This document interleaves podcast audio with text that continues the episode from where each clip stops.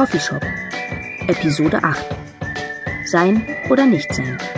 Von Gerles Zilkins. Es liest Franziska Wulff.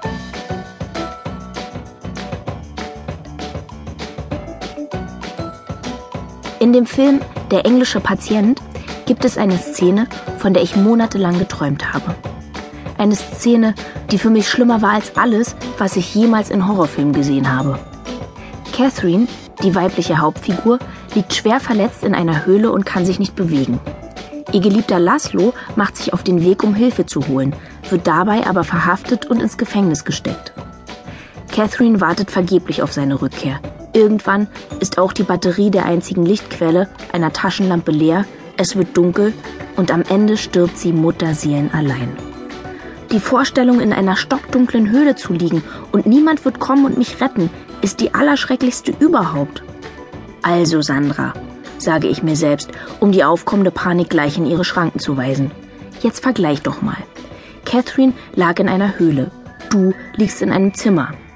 Catherine konnte von wilden Tieren aufgefressen oder von Ratten gebissen werden. Hier gibt es höchstens ein paar Bazillen auf dem Boden und ich habe nicht mal eine Stauballergie. Catherine wusste nicht, ob ihr Geliebter jemals wiederkommen würde. Ich habe nicht mal einen Geliebten. Nein, falscher Gedanke. Nochmal. Catherine wusste nicht, ob ihr Geliebter jemals wiederkommen würde. Mir wird spätestens in vier Stunden, wenn ich nicht im Coffeeshop an meinem Schreibtisch erschienen bin, Captain zur Hilfe eilen. Vier Stunden später denke ich, es gibt noch einen Unterschied zwischen Catherine und mir. Catherine hatte kein Handy. Ich habe eins und es klingelt aber leider tut es das im Badezimmer. Und leider kann ich auch die Gemeinsamkeit zwischen Catherine und mir nicht ignorieren. Bewegungsunfähigkeit. Jeder noch so kleine Versuch, mich zu rühren, löst einen Höllenschmerz aus. Die Tränen rinnen mir nur so das Gesicht hinunter. Sandra, reiße ich mich streng am Riemen, sei froh, dass du Schmerz empfindest. Schlimmer wäre, wenn du keinen empfinden würdest. Du kannst deine Beine bewegen, du bist nicht querschnittsgelähmt, du kommst halt nur gerade nicht an dein Handy. Das Klingeln endet, kurz darauf höre ich, dass eine neue Nachricht auf der Mailbox eingetroffen ist. Ein bisschen später schickt jemand eine SMS. Vermutlich Captain, der mir simst, dass er mir auf die Mailbox gesprochen hat. Bis um vier Uhr am Nachmittag klingelt es noch ungefähr zehnmal und ich höre bestimmt zwanzig weitere SMS-Töne aus dem Badezimmer. Langsam beneide ich Catherine darum, dass sie kein Höhlentelefon hatte. Bis ich endlich das erlösende Drehen eines Schlüssels im Schloss der Wohnungstür höre, ist die Sonne schon wieder untergegangen. Claudi stürzt aufgelöst auf mich zu. Sunny, oh Gott, geht's dir gut? Es tut mir so leid. Captain hat mich angerufen und ich hab den Schlüssel geholt. Ich wäre schon viel früher gekommen, um nach dir zu schauen. Aber ich hing in der U-Bahn-Station fest, weil irgend so ein Idiot seinen Koffer stehen gelassen hat und mega Alarm deswegen war. Und dann gab's einen Achsenschaden und die Türen gingen nicht auf, weil es Stromausfall gab. Und dann Während Claudi mir atemlos die Gründe ihrer Verspätung erläutert, beschließe ich, mit Captain ein ernsthaftes Wörtchen zu reden. Wie kann er, wenn er sich schon Sorgen um mich macht, ausgerechnet Claudi beauftragen, sich um mich zu kümmern?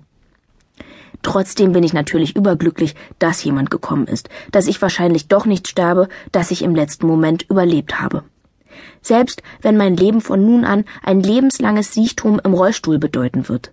Selbst wenn ich niemals wieder ein eigenständiges, selbstbestimmtes Leben führen werde.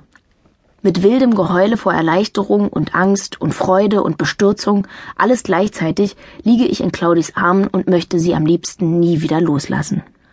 Akute Lumbalgie, murmelt der von Claudi eilig herbeigerufene Notarzt in seinem beachtlichen Bart und zerbricht mit seinen Fingern kurzerhand meine Wirbelsäule. Laut schreie ich auf. Eindeutig akute Lumbalgie, wiederholt er. Akute Lumbalgie. Klingt nach Dahinsiechen, unerträglichem Schmerz, frühem Tod. Akute Lumbalgie das vorzeitige Ende eines hoffnungsvollen und glücklichen Lebens. Klingt nach baldiger Todesanzeige nach. Heute ging plötzlich und unerwartet, für uns alle unfassbar unsere gute Tochter, unsere beste Freundin. Was ist denn das? Akute Lumbar, äh, wie? Unterbricht Claudi, die ich entgegen der Aufforderung des Arztes gebeten habe, das Zimmer nicht zu verlassen, das stille Verfassen meiner Todesanzeige.